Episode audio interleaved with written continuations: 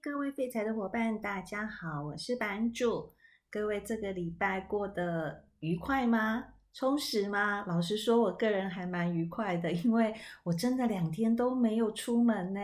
哦，这个真的是破了我过去的记录哦。不过我觉得现在大家尽量不要移动，是对目前疫情最好的帮助。那我最近也跟朋友在提到说，哎呀，这最近除了要好好保护自己，不要。染疫之外，真的也不要生病哦，因为不要再到医院啊、诊所去增加这些医护人员的负担。我们就一起加油喽！那么今天的这个节目呢，就是在上一次我在版主乱乱讲的那一集里面所提到的。我在每个礼拜呢，都会来跟大家分享，在过去跟未来的一周，我们对于股市的一些事件，还有呃一些投资操作上面的。我自己的做法，那还是提醒一下，我本身对于台股的操作是比较没有办法去做执行的，因为工作的关系。但是，呃，境外的市场，比方说美国啊，或者是中国啊等等之类的，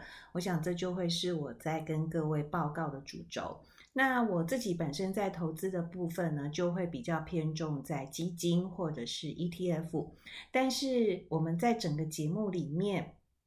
我并不会去带出说，我一定要买哪一支 ETF 或者是哪一支基金。那如果各位想要跟我讨论的话呢，就麻烦你留言给我，我们私底下看是用 email 或是其他的方式再来做讨论哦。那最主要的部分，我还是希望能够保持在我节目里面的一些中立，而不要去影响到。大家对于一些产品的一个判断，那毕竟我本身挑选一些产品的逻辑，呃，是针对我自己本身的风险属性，还有我个人的偏好，不见得很适合所有的人，或者是呃，我觉得我也不见得一定是最好的哦，但是只是说这样的一个选择会是最适合的。所以呢，以上是我在这一次新的这个单元开始之前，稍微再跟大家做了一些补充说明哦。对了，还是要再提醒大家一下哦，因为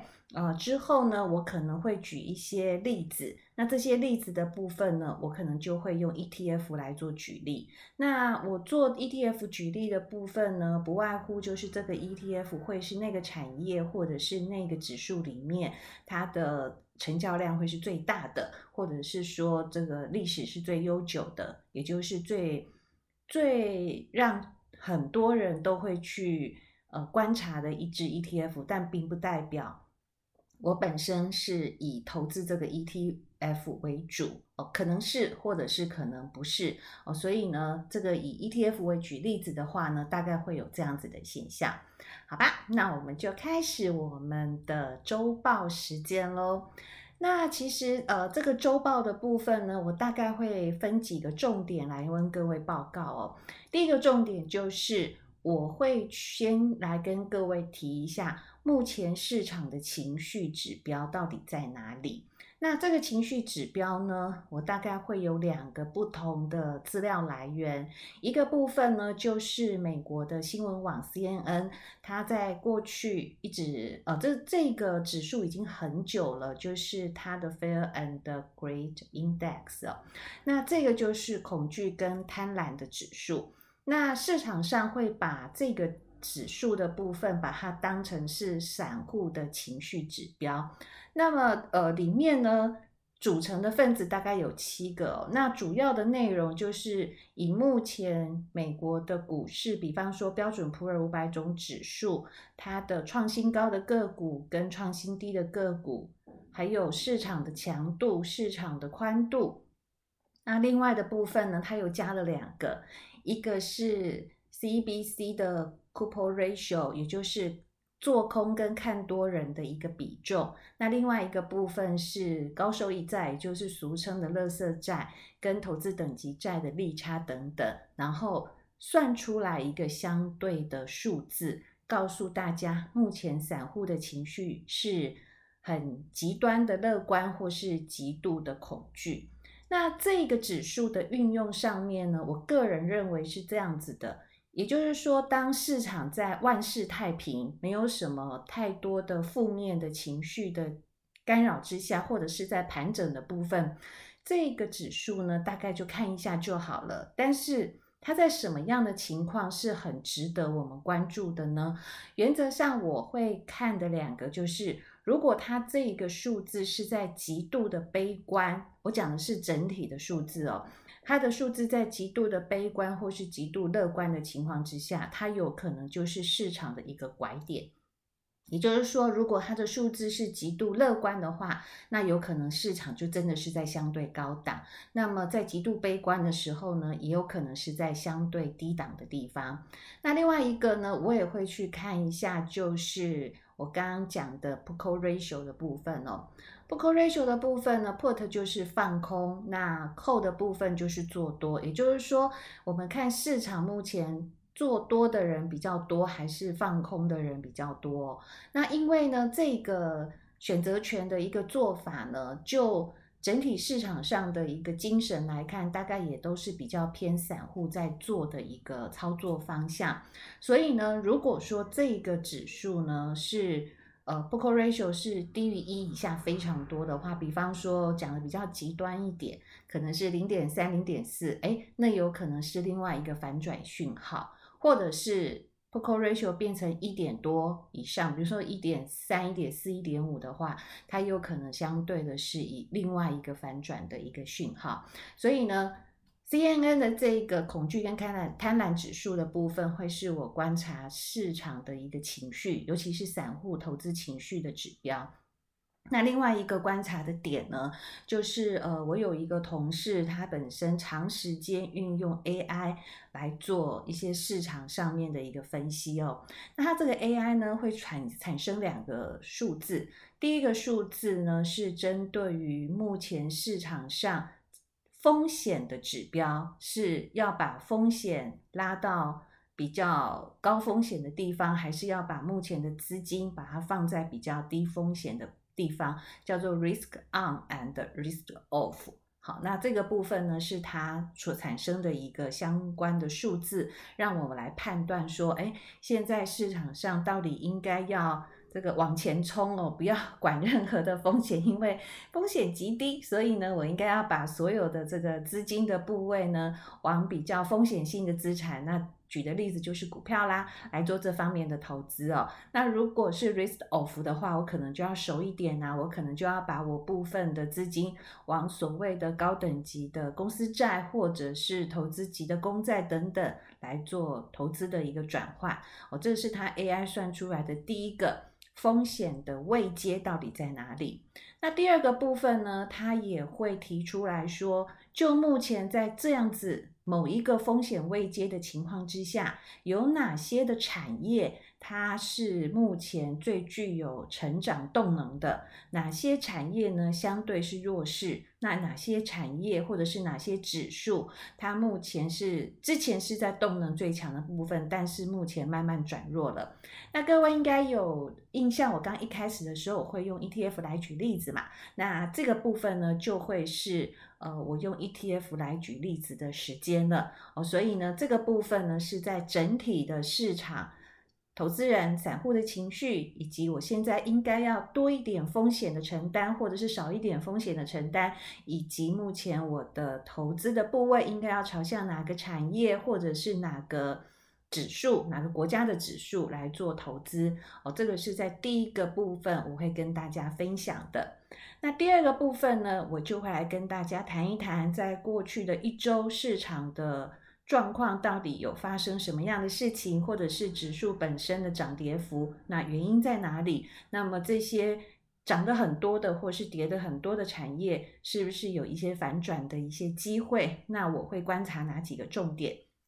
第三个部分呢，就一样来看一下，在未来的一周有什么样的大事件呢？那最后一个呢，就来跟大家谈一谈，就目前呢，我对于整个操作策略上面的一些看法。好哦，那我就先开始一下哦。就目前来说的话呢，CNN 本身的贪婪跟恐惧的指数，目前正好在中心点的位置，也就是呢，现在不太。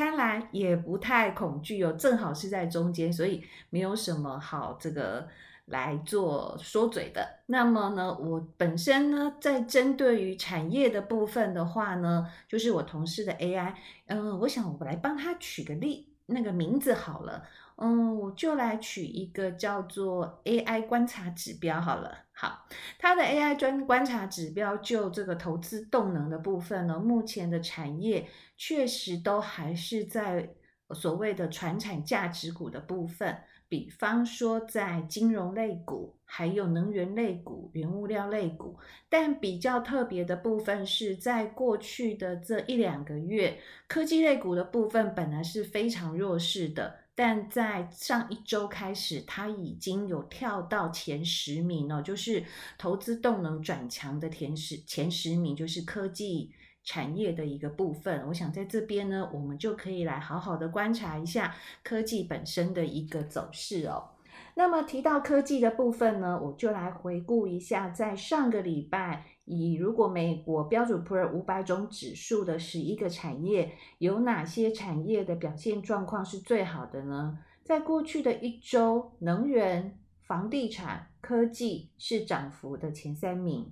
那么，如果以过去一个月来看的涨幅前三名是能源、房地产跟金融，各位有没有听到？过去一周的科技是在第三名，但是过去的一个月的第三名呢，却是金融。也就是说，在未来的一个趋势动能呢，有没有可能从金融类股资金的流向慢慢转到科技类股？我觉得这个是我们在未来必须要去留意的。那么市场的一个重点，重中之重呢，还是在能源、房地产，也就是跟循环景气。有比较有相关的一个产业，目前他们本身在投资人心目中的这个地位，短时间看来是比较没有办法被取代的。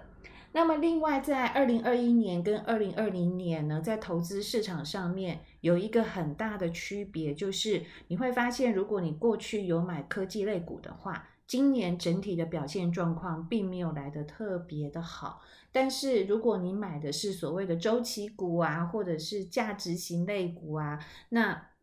它今年的表现状况就是还不错。所以我本身呢也都加入了罗素三千这个指数的成长股跟价值股的一个报酬率来做观察哦。那在过去的一个礼拜来说好了，罗素三千的成长股呢涨了零点二八个 percent。那么，同样指数的价值类股呢，却涨了零点八个 percent 哦。我想这个部分来说的话，应该就是以目前整体资金的一个流向的动能，其实还是在这个价值股上面哦。不过说到这边，可能就会有很多的伙伴会想要问一些问题哦，尤其是比较这个。在投资市场上面之前的伙伴，就是为什么在今年的价值股跟成长股的表现会有这么大的一个差异哦？我觉得有几个点是我们现在必须要去留意的哦。第一个部分就是去年的欧美因为疫情的关系，所以全球的央行都在做救市的动作，所以他们印出来的钞票或是本身。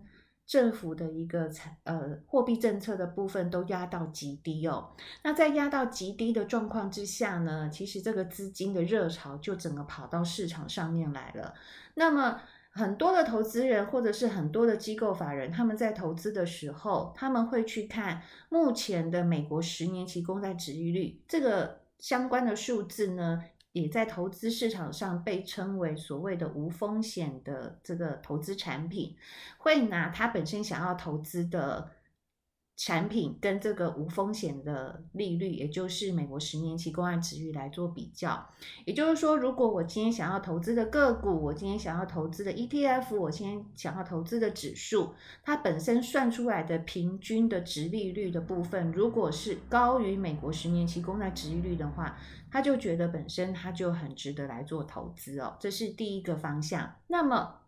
回过头来看呢、哦？成长股跟价值股，他们在哪些地方会有一些不太一样的地方呢？我想，呃，你上 Google 呢去查成长股跟价值股，价值股呢，我相信你会查到一整串这个非常非常多文字上面的一个解释哦。那也有一些投资朋友会跟我讲说，诶，我看了老半天，我还是看不懂哎。那有没有比较这个简简浅显易懂的这个例子呢？来做例子哦。我想了一下，我觉得，诶，我我有一个。这个简单的例子，或许各位比较能够体会哦。价值股的部分是什么呢？价值股呢，就有点像你今天在家里宅在家里没有出门，你上了网站去查了各个电商的卖的商品，你突然发现某一个商品，诶，这个电商标错价了，标的非常的便宜，这个就是所谓的价值股。也就是说，当你本身看到这个。物品的价格已经低于它本身物品的价值太多的情况之下，这个就是所谓的价值股哦。那价值股本身还有另外一个特色，就是它本身公司的除权除息折回来的殖利率相对性会是比较偏高的。那另外一个成长股的意思呢，就是。一样，我去逛电商，后来发现，哎呀，这个商品呢，非常多人在抢购，而且呢，大家都要先用预购的方式。那预购呢，也不见得可以买得到，或是排得到队，也就是大家短时间之内极力吹捧的一个商品或者是对象哦。那我们要去思考的部分是，当这个热潮退退下来之后呢，这个商品本身的价格还能不能维持在那里？那这个部分大概就是所谓的成长股。那成长股在殖利率的一个角度呢，它也有一个特色，就是因为它本身比较需要很多的经费来研发公司未来的产品，所以呢，它会给这个股东的投资方面的一个除权除息的这个比例相对性就是比较小。那各位在刚刚是不是有听到我刚刚提到说，诶，很多投资人他们在投资的时候会拿这个股票啊，或者是指数本身的殖利率跟美国十年期公债殖利率来做比较嘛？诶，所以呢，成长股跟价值股为什么在今年的投资报酬的走势会有这么大的差异的原因就跑出来了。也就是说，当美国有通膨，当美国十年期公债殖利率上来的时候，其实成长股的部分，因为它本身不太会有太多的这个除权除息的殖利率给投资人哦，所以它本身相对性的投资吸引力就会变少了。那么价值股的部分，因为它过去的给投资朋友的这个殖利率，也就是除权除息的殖利率，相对性是比较高，所以它就比较不会受到影响。而且况且它在过去的股票的价格，并没有真实完全反映它这一家公司赚钱的价值。所以说，在这个部分呢，今年它本身的投资的这个。重要性或是投资的特色，就会相对性被凸显出来了。好哦，那为什么今天会讲成长股跟价值股呢？因为在第三个阶段的未来一周，我们必须要观察的重点，就有一个非常重要的一个因素的一个指标会公布哦，也就是。会公布五月份美国的核心通膨率哦，那这个部分呢，就会牵扯到非常多的走势。那我想我在待会儿在讲这个核心通膨率公布的这个事情的时候，再来跟大家稍微做了一下解释的部分。好哦，那我们知道了这个过去的股票市场的或者是产业的一个走向呢。那另外呢，也提醒一下哦，因为上个礼拜五呢，美国公布五月份的非农就业人口，那么这个非农的就业人口呢，出来的数字呢，比预期中稍微差了一点点。诶，市场上反而是暴涨诶，这个有差很多吗？其实还好，因为在四呃四月份的时候呢，非农就业人口呢只有二十六点六万人。其实那时候大家有一点很差，那很差的原因就是，哎呀，怎么这个数字这么的差？那美国是不是还在这个复苏的这个趋势或者是规划上面呢？所以大家就非常非常关注五月份的非农就业人口哦。那么所幸公布出来的部分呢，预期是六十七点五万人，但是实际上呢，却只有五十五点九万人，就是有差，但是差一点点而已。但是相较于四月份会是比较大幅度的一个上来，所以市场呢稍微松了一口气了，因为大家本来很担心，因为股市跟景气的状况都还不错嘛，那这会不会导致联准会在未来的开会的时候呢，会提早来讨论我们是不是要来缩减这个购债的计划？市场是很担心的，但是这个数字出来呢，有一点好又没有太好的情况之下，反而让市场松了一口气哦。但是呢，很多人就会问说，诶，那是不是代表了美国就业的状况不是那么的好？其实并不是，诶，呃，其实我们来看一下哦，在两千二零二零年的时候呢，呃，美国因为疫情的关系，所以让他们有相当多的失业救济的相关的补助哦。其实老实说，他们本身的这个失业的补助呢，比他们有很多的人啊，比他们本身过去所从事工作的时薪来的还要高，所以呢，就导致了很多人其实不愿意去搞找工作，他宁可来领这个失业救济金，他也不愿意真的去。到公司或者是说做远距上班的这个动作，但是呢，目前看到的有几个州已经把这个失业补助的金额的期限，本来是到七月的，或是有一些是到九月的，已经提前先结束了。所以这个部分的话，会让五月份的非农就业人口的数字拉上来，是有这个相关的一个原因的。但是在六月四号，就是上个礼拜五公布的这个数字呢，诶，有几个数。有几个相关的经济的一个数字是还不错的哦，我觉得可以在这边跟大家分享一下。第一个部分失业率，也就是四月份的失业率是六点一个 percent，但是五月份呢降到了五点八个 percent，诶，这个是好事，对于未来的消费动能等等。都是有好的帮助。那讲到消费动能，大家就一定也很关心，说，哎，那他每小时的工资呢？哎，各个产业的每小时工资也都相较于四月份微幅的上扬哦。那另外一个部分是美国，他们最近有很缺人工跟很缺原物料的一个状况嘛。那经过了这个相关的报告里面也有提到哦，五月份的人工以及原物料缺工的状况。是比四月份来的趋缓的，所以也就是上个礼拜五公布的这个数字相关的一个情况，其实表现是还不错的。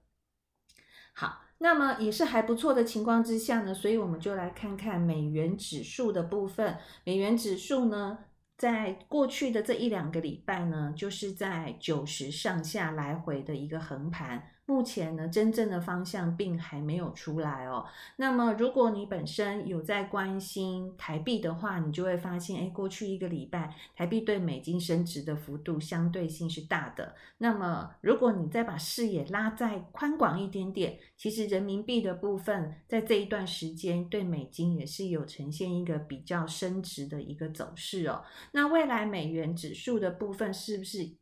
一样会有一个趋弱，也就是台币啊，或者是人民币会有一些升值的取向。我想最终的重点还是要回归到我刚在提醒的这个六月十号礼拜四要公布的核心通膨的这个数字，就会关系到很多很多的商品、很多国家股市的一个走向哦。好，那也是因为上个礼拜五公布的这个非农就业人口没有来得太优，所以说美国十年期公债殖利率有下滑到一点五五个 percent 哦，所以这个部分目前市场上对于联准会的这个缩减购债计划呢，是稍微放了一点心的。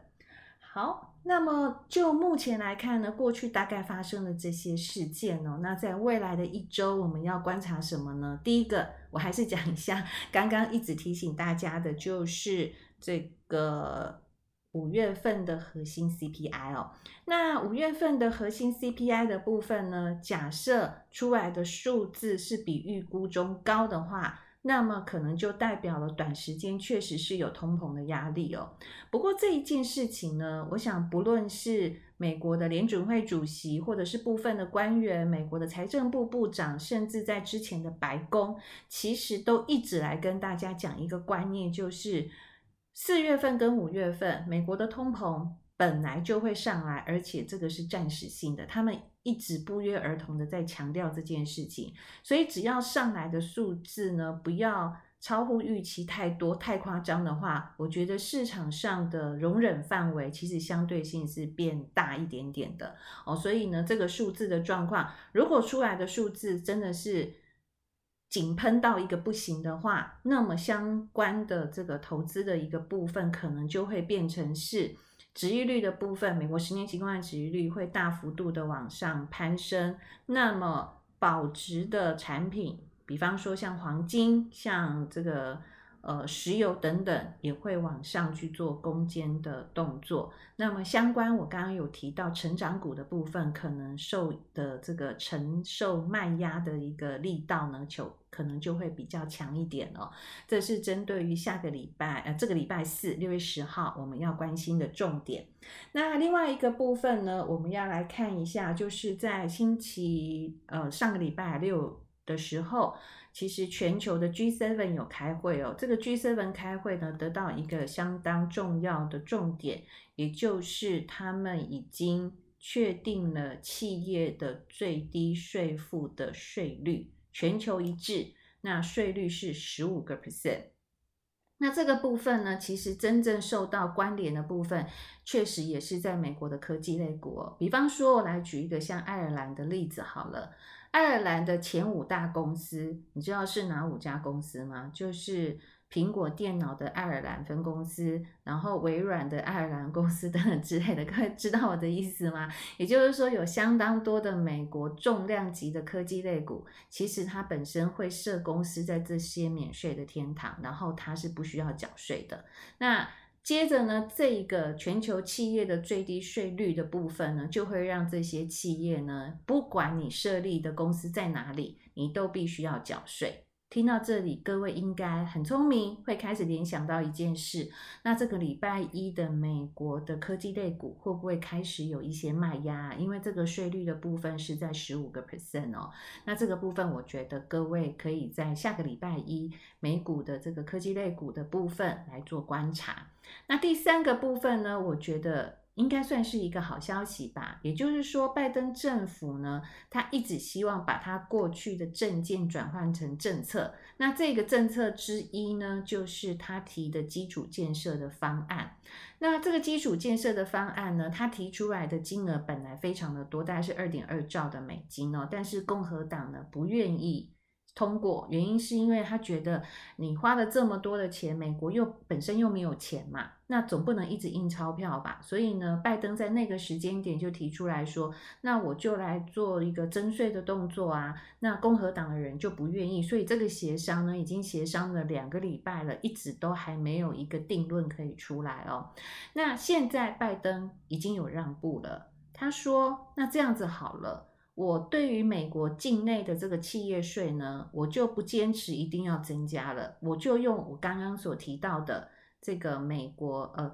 全球的最低税负的十五个 percent 来作为我税务的来源好了。好，那这个部分如果可以的话呢，他希望在六月七号的这个美国时间呢，可以跟共和党达成一个共识，就是通过。拜登所提出来的基础建设的法案，而且他希望通过的金额可以在一兆美金以上。如果这个部分通过的话，我想相关基础建设啊、公用事业本身的一个投资布局呢，应该就会有一个不错的一个发展哦。这是针对于在未来的一个一周，我们必须要观察的一个重点。好，那么呢，我们大概稍微的提醒了一下过去跟未来一周的一个状况。那我的投资部位的策略应该要怎么走呢？我想这是目前很多投资朋友他很难去下下。决定或是很难去下单的原因，因为呢，如果你真的很认真去看了很多的媒体网站啊，他都会写到说，哎呀，怎么葛拉汉又说这个美股的泡沫要到了？那我刚刚在看一些资料的时候，又有看到摩根斯丹利，呃，他他写的啦，但是是不是这么做，我也不是那么的清楚。也就是他说他会对于他旗下所有的客户都发出卖出的讯号，因为他觉得现在很多的一个指标。其实呢，都代表股市有过热的一个状况哦。那不论如何呢，其实你回过头来来看哦，消息面归消息面，我刚刚讲的这一些都是属于消息面的部分。但是就政策面或者是技术层面来看，目前的股市其实并没有太多的负面的状况，或者是有做头的情形，或者是我刚刚所谓的拐点出现的情形是并没有的。但是因为股市又惊惊涨，那么目前有部位在手上的朋友，如果你想手上还有一些现金想要做加码，或者是完全都没有参与市场，也想要趁着这一波股市的热潮能够进去的话，其实确实你是非常犹豫的。那通常这样子的话，我自己本身的一个投资的做法呢，我就会来做定时定额的扣款，也就是说，我会把我想要投资的部位。先把它分成半年的时间。如果说你本身胆子是比较大的，你的风险的承受度是比较高的，你就把你本身想要做投资的部位先分分成三个月左右的定时定额的扣款，先让自己有一部分的部位参与到市场的一个投资。因为如果你完全是在这个戏棚外面看戏的话呢，你永远不知道戏棚里面。到底在演什么样的人生哦？所以呢，你还是必须要有一些部位去参与。那上去了，那你也不会，如果股市上去了，你也不会觉得说，哎呀，糟糕，我怎么都没有参与到。那即便股市下来了，你本身是属于定时定额的扣款嘛，所以你也不会有太大的心理负担的一个压力。那如果说你觉得，哎，我就是要有一个单笔的部分呢，那现阶段呢，我不建议做债券呢，因为现在的这个不论是高收益债啊，或者是美国公债，它的收益真的是非常非常低。那收益非常低的另外一个意思就是，目前的债券呢，真的非常的贵哦。那但是。你又是一个保守或者是稳健投资人的话，我就会比较建议你就用平衡型的这个基金来做于核心，或者是目前想要进场的一个单笔的投资。那刚刚一开始的时候，我跟各位提到，就目前来说，价值股的表现是比成长型类股来得好的。那么你本身在投资的部分，我的建议是成长跟价值都不要偏废。就是成长型的平衡型，你也要有；价值型的平衡型，你也要有。因为所有的产业都会是轮动的。那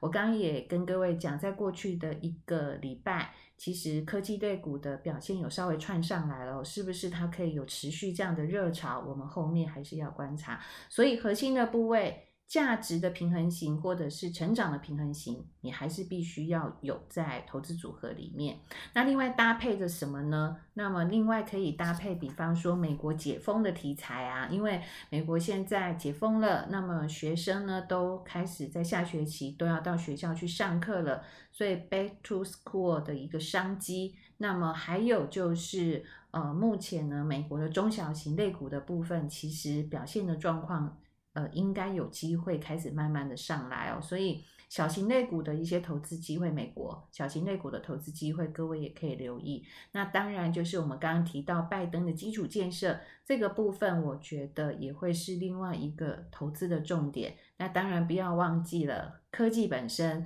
虽然在今年以来的表现状况不是来得太好，但是是不是有机会慢慢的脱颖而出？我想这个是在未来这一周观察的重点跟指标指标哟。那么我想我今天呢跟大家稍微做了一下